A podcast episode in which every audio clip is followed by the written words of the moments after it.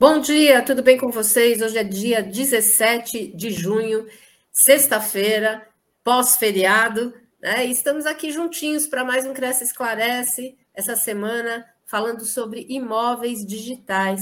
É um assunto que muita gente tem dúvida. O corretor deve estar se perguntando: bom, é digital? É, é da minha competência vender? Como é que vai funcionar tudo isso, né?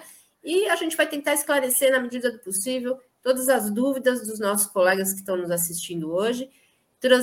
Trouxemos para isso a nossa convidada, a Kelly Durazo. A Kelly é presidente da Comissão de Loteamento da OAB, ela é professora, ela escreveu um artigo sobre esse assunto no jornal Valor Econômico, que é, realmente traz um panorama dessa realidade, essa nova realidade que a gente está passando no nosso mercado.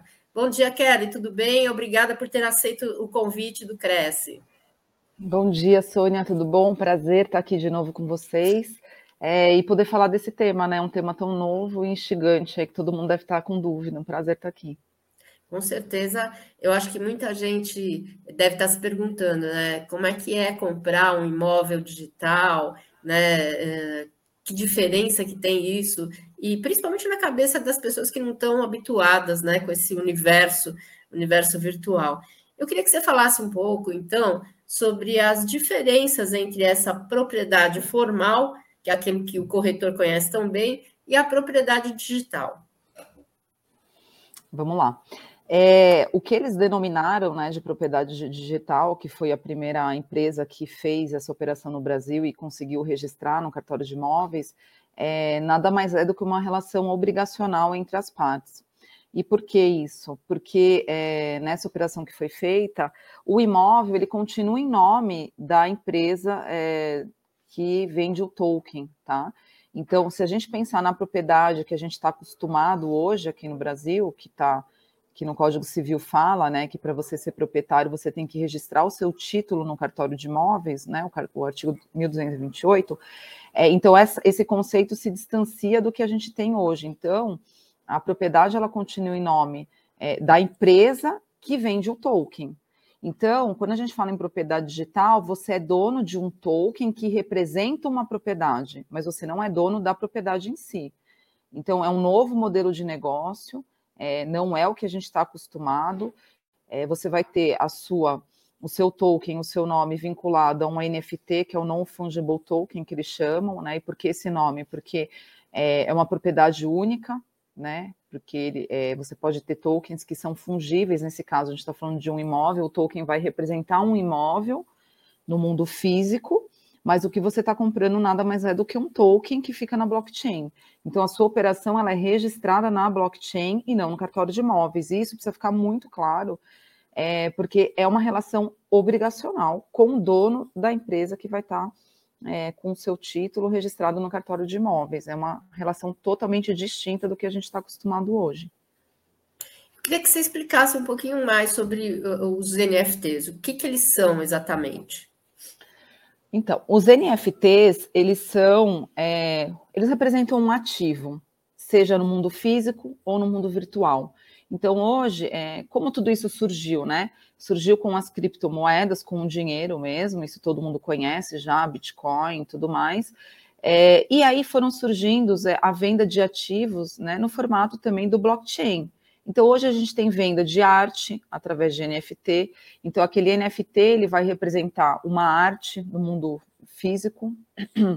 A gente tem venda de games através de NFT. E agora criou-se a venda de uma propriedade através de um NFT. Então, e tem o resto aí de relações para ser criadas aí, depende da nossa criatividade, né?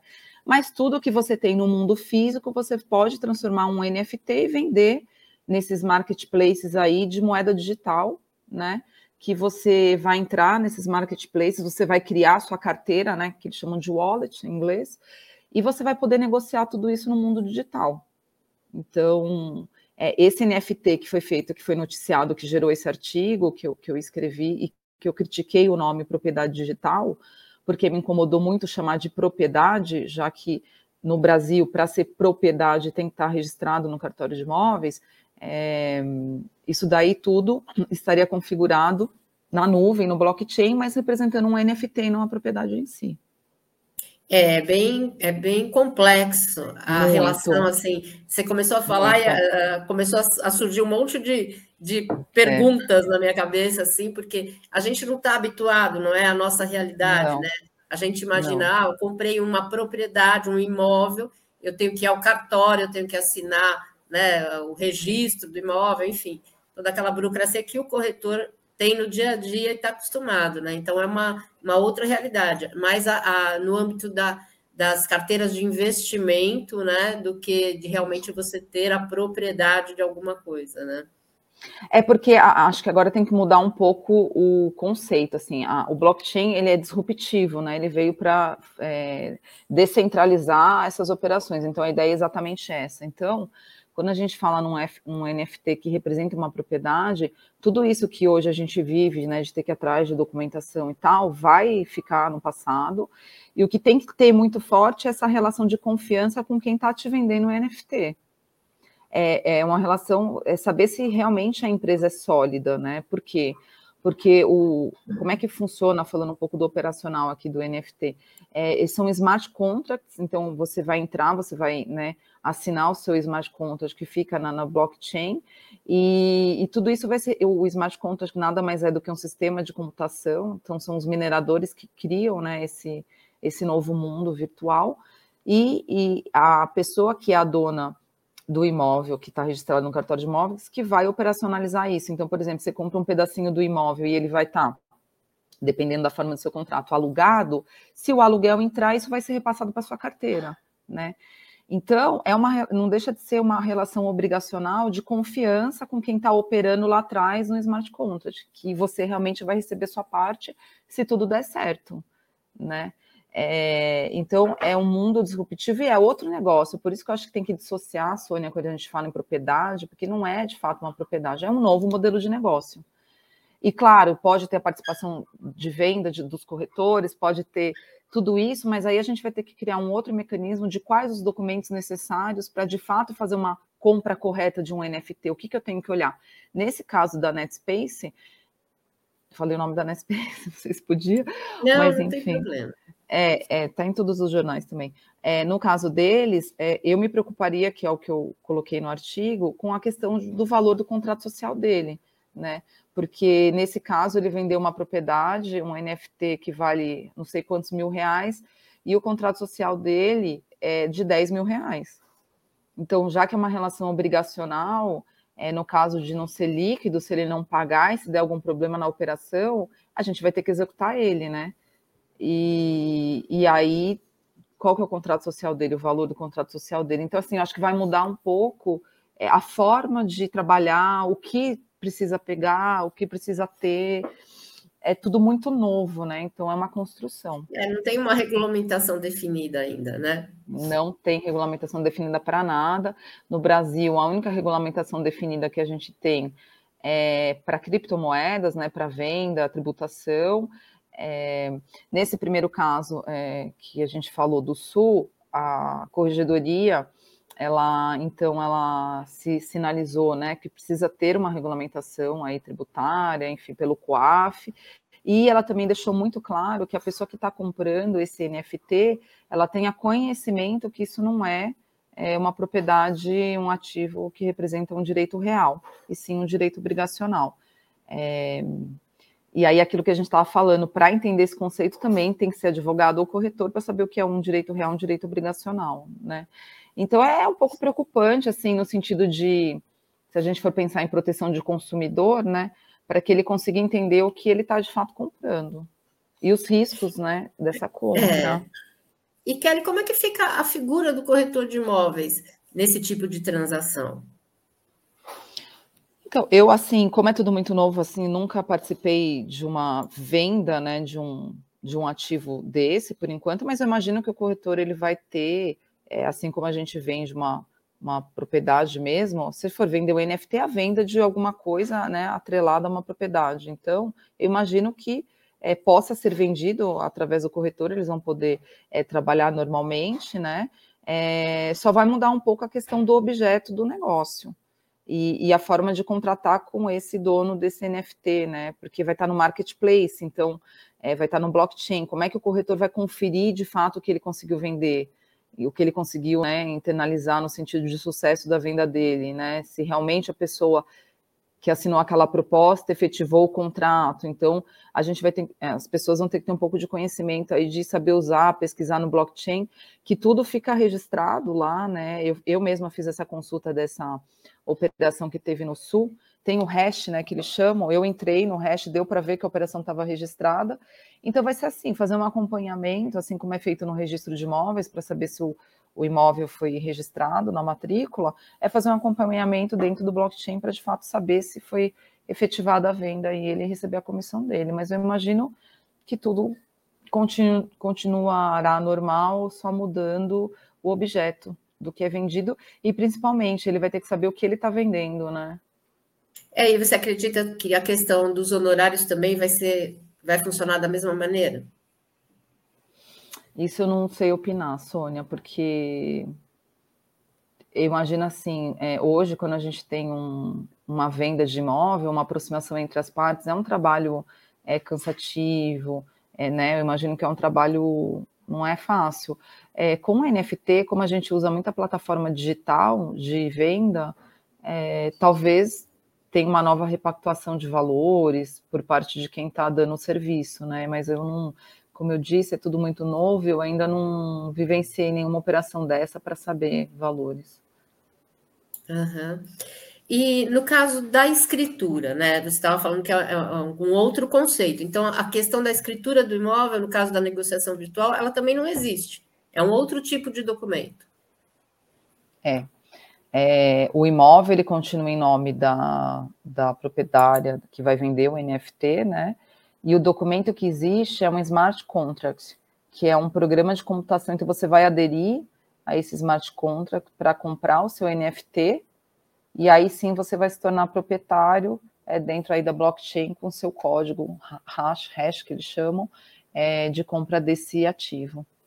Não, não tem mais a questão de escritura. E aí também tem a, a questão tributária, né? Que a gente não vai ter é, tanto pagamento de impostos se eu tiver a venda sucessiva de NFTs, né, não vai mais ter sessão, sessão, imposto e TBI, e, e também a questão de emolumentos de cartório, né? pode ser que daqui a alguns anos, se realmente isso é, pegar, né, a sociedade aderir é, e for confiável, imagino, seria até que bom para todo mundo, porque ia facilitar a nossa vida, é, no geral, né, e os custos seriam menores, mas eu não sei como vai ser a regulamentação disso, até que ponto a gente pensa numa regulamentação e até no critério legal, né? Porque se está é difícil até pensar, porque se está no mundo virtual, qual é também a legitimidade para se tributar é, um ativo eh, na nuvem? Tudo bem, a propriedade está no Brasil, mas o que está no Brasil eu já paguei, já registrei, está em nome da dona do NFT que vendeu.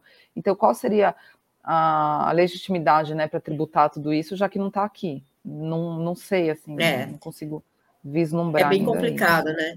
Em termos de avaliação dessa é muito é muito disruptivo, né? E é muito é. muito novo. Então, o que eu sei que tem até hoje nos Estados Unidos, eu não sei a parte tributária, como é que funciona lá.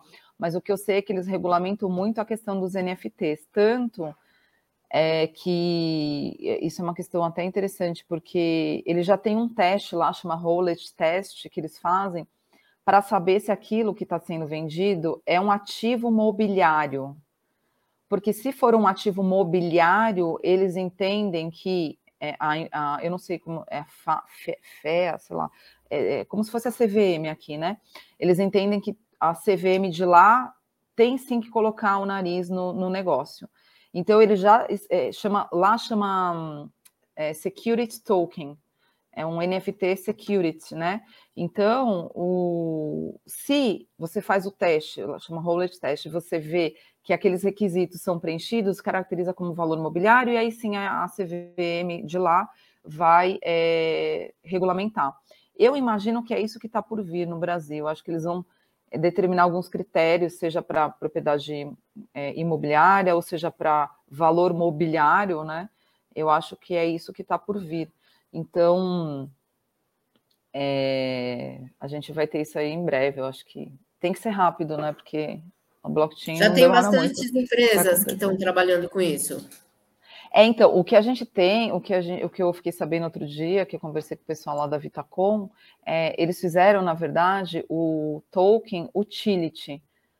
É, então, é uma nova modalidade. Eles não venderam a propriedade através de um NFT. Eles criaram um token utility, um NFT utility, que é o seguinte: a pessoa compra um apartamento no formato que vocês sabem, né, normal, e ela ganha um token para ter desconto no seu condomínio.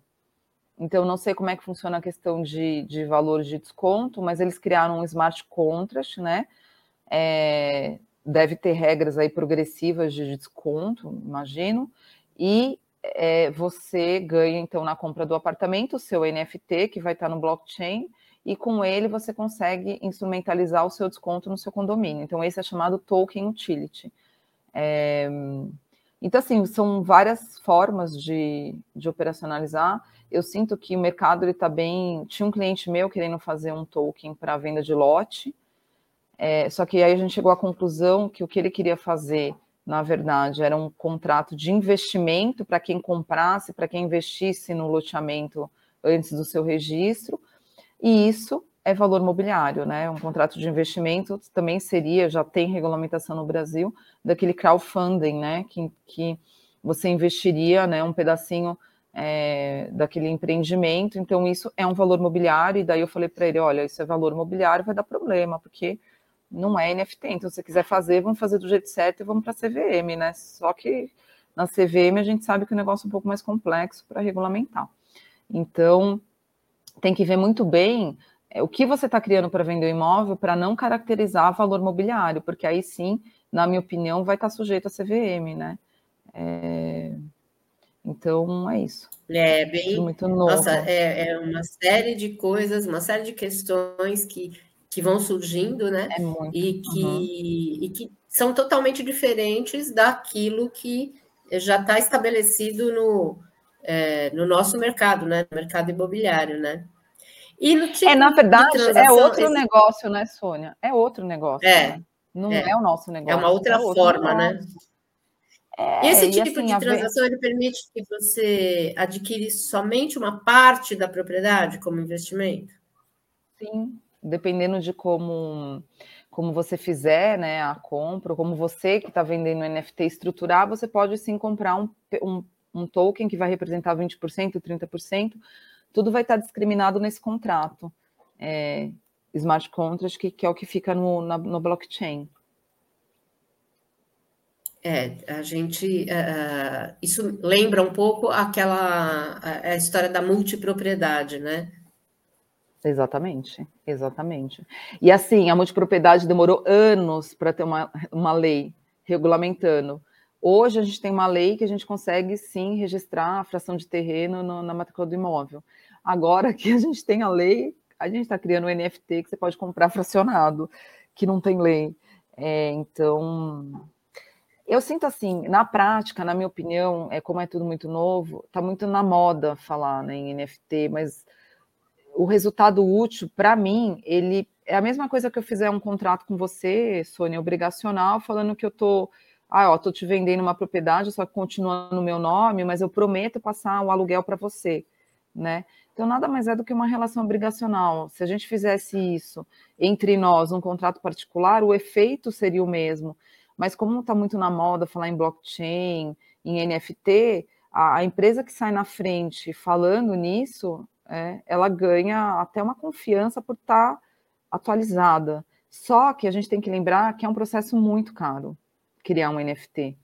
É um processo muito caro, porque nesse estudo que eu fiz, é, primeiro, a gente não é técnico para criar um smart contract e conferir se aquele smart contract está com as regras que você quer. Então, assim, além de você ter que ter uma empresa para fazer todo o trabalho de criação, depois você vai ter, você vai ter que ter uma empresa para auditar se aquele contrato que você está vendendo realmente tem as condições que você quer na sua venda é, ou na, no seu fracionamento aí do NFT.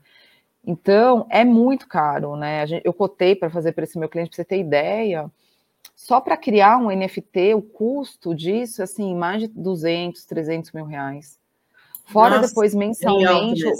É muito caro. Fora é, mensalmente você tem que operacionalizar tanto o marketplace de venda quanto a sua carteira de recebimento. É, e a gente é muito leigo, né? Quem, é, tanto que hoje em dia não existe emprego para quem mexe com essa plataforma que é, chama Solidity, né? Que, que faz os, os smart contracts da Ethereum, que é uma forma de blockchain, as, a, que foi criada, enfim, recentemente e é, não tem emprego, não tem emprego, não, não tem pessoas para operar. Então, quem tem são salários altíssimos. Então, uma operação dessa é muito cara hoje em dia. Né? Eu imagino que com os anos isso vai baratear, mas hoje é uma operação muito cara. Então, você fala para um dono de um empreendimento, aí vamos criar é, um NFT, se ele não tem uma carteira é boa e não tem a certeza que o empreendimento dele vai dar certo, ele não vai investir 500 mil reais para fazer um NFT, né? Então, é, é, é, compli é, complicado. Nós temos uma pergunta aqui da, inter, da internauta G Digital Casa Verde Amarela, pergunta o seguinte, uhum. em relação ao direito real sobre o imóvel, como ficariam as cobranças de taxas ou questões jurídicas para um imóvel que em cartório está em nome de outra pessoa? Já tem casos ajuizados nesse sentido? Ah, legal. Nossa, ótima pergunta. Obrigada aí para G Digital. é, não temos é, nada juizado, porque, como a gente falou no início, a primeira operação noticiada foi no começo do ano, né? É, mas toda essa relação fica regulamentada no smart contract, tá? Então, é, o que, que ele fala, esse que eu tive a oportunidade de ler, é que a pessoa continua assim, é, então eu, dono do NFT, eu vou pagar é, o meu percentual, se eu for dono do imóvel inteiro, eu vou pagar os impostos daquele imóvel, se eu for dono de, um, de uma fração, eu vou pagar a fração. Só que a propriedade fica no nome da empresa. Então, a gente tem as questões trabalhistas, tributárias, porque nada me assegura que aquela empresa que tem uma dívida, o imóvel que está vinculado àquele NFT, não seja penhorado no mundo real, né? E por isso, mais uma vez, eu chamo a atenção é, pelo do valor do contrato social dessa empresa que está te vendendo token, que nada mais é uma relação obrigacional, porque o dono do terreno em si no Brasil é o dono do token, que, tiver, que o dono de quem vendeu o token para você, né? Então, e, e, de novo, né, se tiver um problema com a cobrança de IPTU desse imóvel, quem responde no nosso mundo aqui é, físico é a dona do, é, do, do imóvel que te vendeu o token. E no seu contrato com ele, consta que você tem que pagar. E consta mais que se você não pagar por alguns meses, você perde o token. Ou isso pode ser descontado se for um contrato de aluguel do seu recebimento. É, então, assim, se a gente parar para pensar numa relação, é que não dá para falar em relação de consumo, já que a gente está no mundo virtual, né? Mas é uma relação mega abusiva, né? São regras é, bem pesadas para quem é dono desse token. É porque Mas você pensa. pergunta, reflexão. Você é dono do token, né? Mas uh, na verdade, é... o que é que você tem palpável, né? Nada. Nada. Né? E a, a, propriedade não é sua, né? No registro do imóvel, a propriedade é de outra pessoa. Então você só tem é, a coisa virtual mesmo, né? É questão de. Aí você tem virtual. que se certificar dessa empresa que está negociando tudo isso, porque é, já é arriscado no mundo real, né? Com o nosso sistema, né, que não traz segurança jurídica, já é bem arriscado, porque a gente pode, enfim, é, perder a propriedade por conta do antecessor, né? É. Muito embora a lei da concentração da matrícula está aí, a gente sabe que na prática a gente corre o risco. É, imagina um token, você não tem nada, você tem um, você tem um, um token que está lá na nuvem, você tem que torcer para que realmente você vá receber o que é seu e que você vai conseguir vender se você precisar, que ele vai ter liquidez, né? Então, se você parar para pensar no empreendimento que vendeu super bem, até dá, e o contrato social dessa dona do token é alto, até dá uma certa segurança de você falar, ah, é o mesmo risco que você tem do, da criptomoeda, né? Muita é. gente não investe em criptoativo por causa do medo da operação em si, porque é, um, é complexo, né? É o mesmo risco. É o mesmo risco. Por isso que é Bastante, muito importante a pessoa mesmo. que está comprando saber o que ela está comprando, porque ela não está comprando um imóvel, ela está comprando um token é. que representa um imóvel. E você, Kelly, é, que, que você acha que é um bom negócio comprar um imóvel virtual? Nesse caso, né? Comprar um token? Eu nunca compraria. Eu não compraria, jamais. Só se me dessem de presente, eu ia agradecer e ia ver como é que funciona, se na prática é seguro, e olhar o contrato social da empresa que está vendendo e tal. Mas eu jamais compraria, assim como eu nunca investi em criptoativo, porque tenho vários receios, é, eu nunca compraria neste momento. Talvez se tiver uma regulamentação, é, se vier né, tudo bem regulamentado, a gente tiver uma proteção com relação é, caso crie, porque podem criar né, uma proteção, olha, esse imóvel está vinculado a um NFT, então, é, muito embora ele seja proprietário, é, ele está protegido, blindado de eventual execução trabalhista em nome do, do, do proprietário, mas eu acho muito difícil isso acontecer, Sônia, porque no Brasil, dívida trabalhista e tributária, ela tem preferência a tudo. Então, ela vai ter continuar tendo e tá certo, né, ela ter preferência, porque é, é dívida trabalhista, né? Então, assim, é, eu acho muito é, inseguro, é muito inseguro. E como a gente não é, tem regulamentação, não tem vai depender... no mundo real, né? E, e a gente vai ter o quê? Uma decisão judicial. E você confia em decisão judicial? Que não tenha nenhum juiz me ouvindo, a gente nunca sabe que vai sair. De, uma é. mesma, de um mesmo processo que você pode sair vencedor 100%, você pode sair perdedor 100%. Infelizmente, Verdade. eles relativizam tudo. E falando outra coisa, aproveitando aqui não é o tema, mas é, falando da lei do distrato, que eu acho que muita gente aqui mexe né, com imóvel na planta, gente, o judiciário não está aplicando a lei do distrato. O mercado, ele teve, inclusive eu vou escrever um artigo, vai ser uma matéria sobre isso, porque o, o, a gente, o Secov, né, do Secov, a Elo, eles tiveram um trabalho para tentar fazer uma lei, né, e conseguir aprovar uma lei através dos seus, é, enfim, o pessoal do legislativo que trabalha lá na Câmara, para aprovar uma lei que desse mais equilíbrio para o mundo dos loteadores e incorporadores, e chega no judiciário e ninguém aplica. Eles, eles rasgaram a lei do distrato. Ela demorou anos para ser feita e ninguém aplica. Então, assim, como você vai comprar um token hoje? Você não tem segurança jurídica nenhuma. Agora, ah, é um dinheiro que não vai fazer falta, eu vou investir 50 mil reais, não vai fazer falta? Ok. Agora, eu não compraria. Mas é um risco enorme, né? A... O Arlindo pergunta se é como se você comprasse a posse. Se é o quê? Desculpa, é como se você comprasse a posse do imóvel? Não, é pior ainda. Porque a posse você tem o, fi, o mundo físico. Não, você está comprando um, um, token mesmo, um, um ativo imaginário. digital. Tá é, imaginário, boa palavra, é isso. Você está comprando um, um ativo imaginário, você não tem a posse. Agora, claro, se você compra 100% de um NFT que representa um imóvel, eu imagino que no seu smart contract que vai estar tá falando que você pode ter a posse né? É que nesse caso da NetSpace, a gente, a gente que a gente está falando aqui, é, ele vendeu fracionado, então a pessoa não tinha direito à posse, sim a rentabilidade do aluguel. É, então depende do, do que você está comprando, do que vai estar tá regula, regulamentado, mas eu imagino que o NFT ele veio para você poder é, dar oportunidade de compra é, pulverizada, né, de um imóvel e e o, e o investimento também atrelado a isso, né? Quem não tem dinheiro para comprar um imóvel inteiro, compra só uma fração e recebe o aluguel dela como se fosse uma multipropriedade, é isso. Então, eu não imagino que seja uma posse, não, Arlindo. É complicado mesmo. Eu queria até aproveitar a oportunidade aqui, Kelly, para que a gente tivesse é, a chance de falar mais sobre isso, né? Uh, numa live né?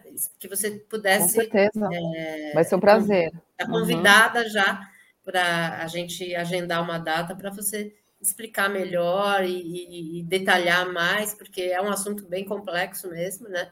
Bem e complexo. Acredito é. que cada vez mais com o avanço da, da, das, da, do mundo digital, né? O corretor vai ter que se deparar com isso e vai ter que saber resolver, né? Com certeza, com certeza. Mas por enquanto o que a gente tem é que é tudo muito inseguro. Eu acho assim, tem alguns NFTs aí, noticiados, inclusive a Netspace que fez, é de crédito de carbono. Isso eu achei muito bacana, né? Porque você, as, as empresas estão comprando através de um NFT crédito de carbono, né? questão da, da segurança aí da Amazônia. Então uhum. faz sentido, é um outro tipo de negócio. Eu acho que é mais é mais eficaz pensar num NFT para isso do que para uma propriedade, né? Que não. É, porque normalmente você fala, bom, vou comprar um imóvel, o que, que eu vou fazer com esse imóvel? Vou morar ali, vou, né? Vou ter meu negócio ali, enfim. Né? A gente é muito É, eu, eu digo que eu sou muito é, assim físico, não dá para ser muito virtual. Minha cabeça ainda não funciona desse jeito. Não, com certeza. Eu acho que de ninguém funciona e, e realmente as regras não são claras, não tem regulamentação ainda, não é seguro, já não é seguro que tem regulamentação, então imagino que não tem, né?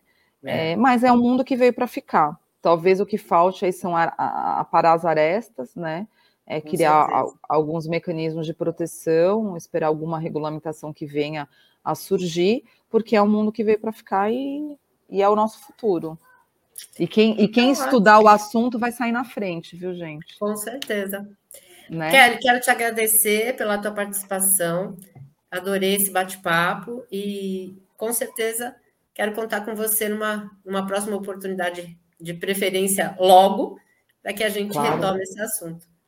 Tá joia. Obrigada, okay. senhora, mais uma vez. Obrigada às perguntas, tá? E fala. Ah, e, e se puder compartilhar com eles o artigo, que aí o, fica mais fácil o entendimento, essa crítica aí que eu fiz da propriedade digital. Eu vou encaminhar tá para o e-mail dos nossos corretores. Ah, legal. Para quem não é de São Paulo, se quiser que a gente encaminhe, manda um e-mail para a gente aqui na TV Cresce, que a gente encaminha o artigo também, tá bom? E muito obrigada mais uma vez, obrigada a todos que participaram conosco nessa manhã. Quero agradecer e quero desejar a todos um excelente final de semana.